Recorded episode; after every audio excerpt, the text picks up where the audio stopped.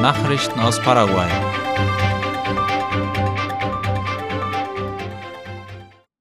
Der brasilianische Botschafter in Paraguay hat die Beziehungen seines Landes zu Paraguay gelobt. Nach einem Treffen mit Staatspräsident Abdo Benitez sprach Flavio Suárez D'Amico gestern mit Reportern von IP Paraguay. Die Beziehungen zwischen Brasilien und Paraguay bezeichnete er dabei als außergewöhnlich gut. Suárez D'Amico, der seine Mission in Paraguay beendet, sagte nach dem Gespräch im Lopez-Palast, die gemeinsamen Projekte der Nachbarländer, die er auf den Weg gebracht habe, würden fortgesetzt.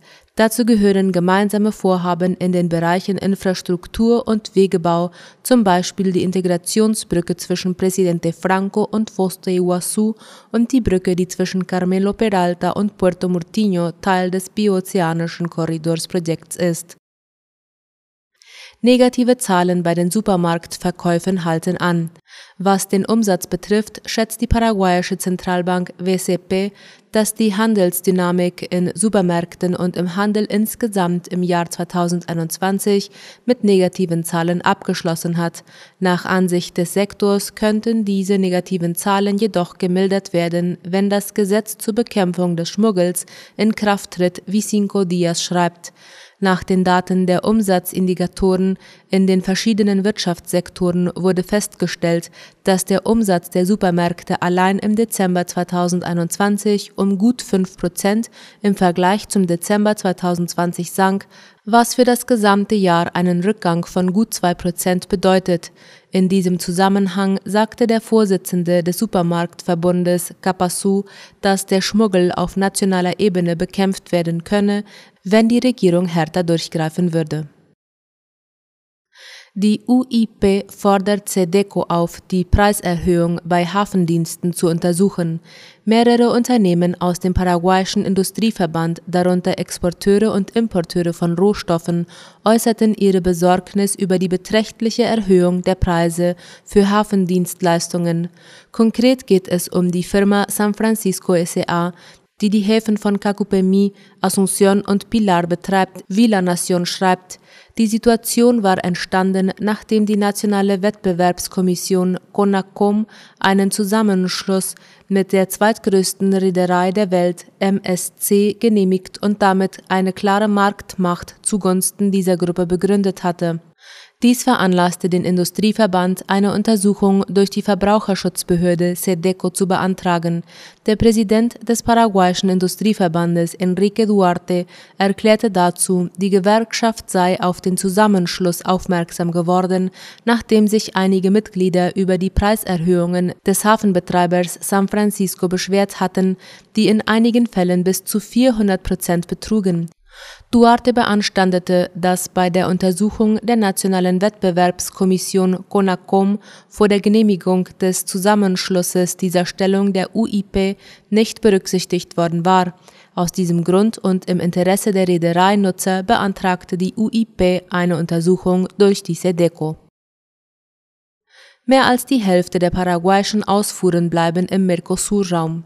Das geht laut La Nation aus einem Bericht des Finanzministeriums über den Außenhandel hervor.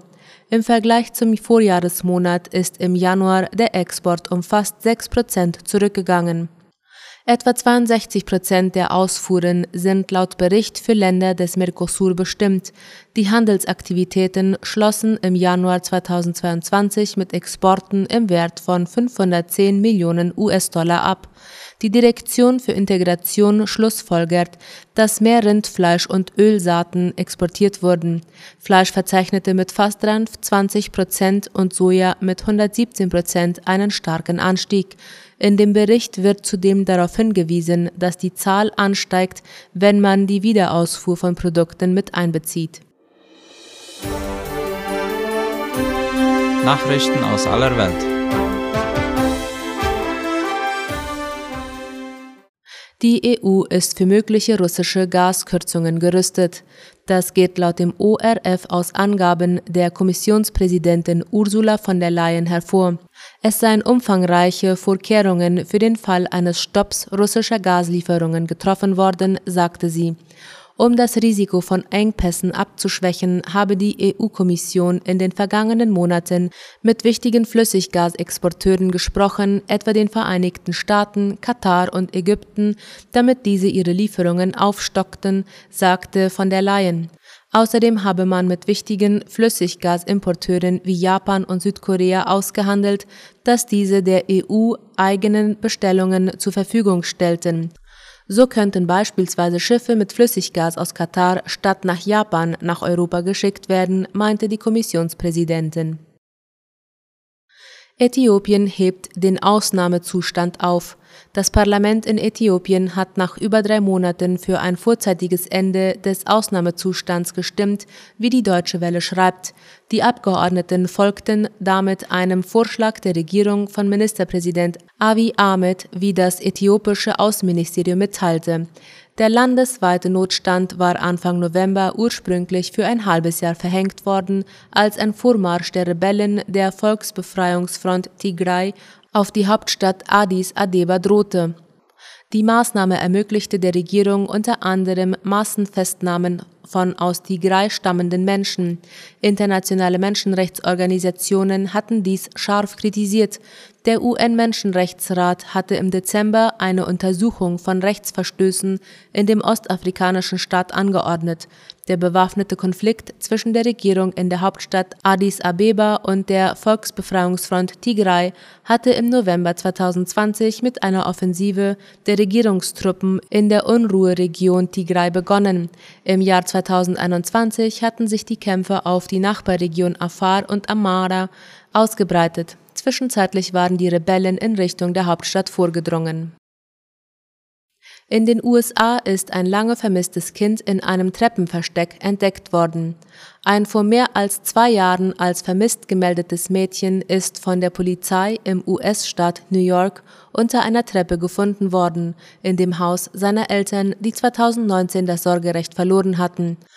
Laut Angaben des ORF waren die Beamten in dem Ort Sogerdies nördlich von New York einem neuen Hinweis nachgegangen, dass sich die Sechsjährige dort befinden könnte.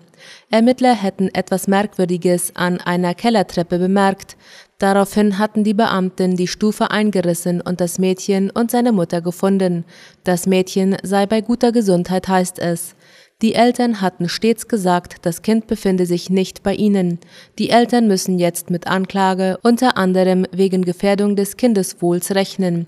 Das Kind kam zu Verwandten, wo sich auch die ältere Schwester befindet. Soweit die Nachrichten am Mittwoch. Ich erwarte Sie zur Wunschliedersendung um 19 Uhr. Auf Wiederhören.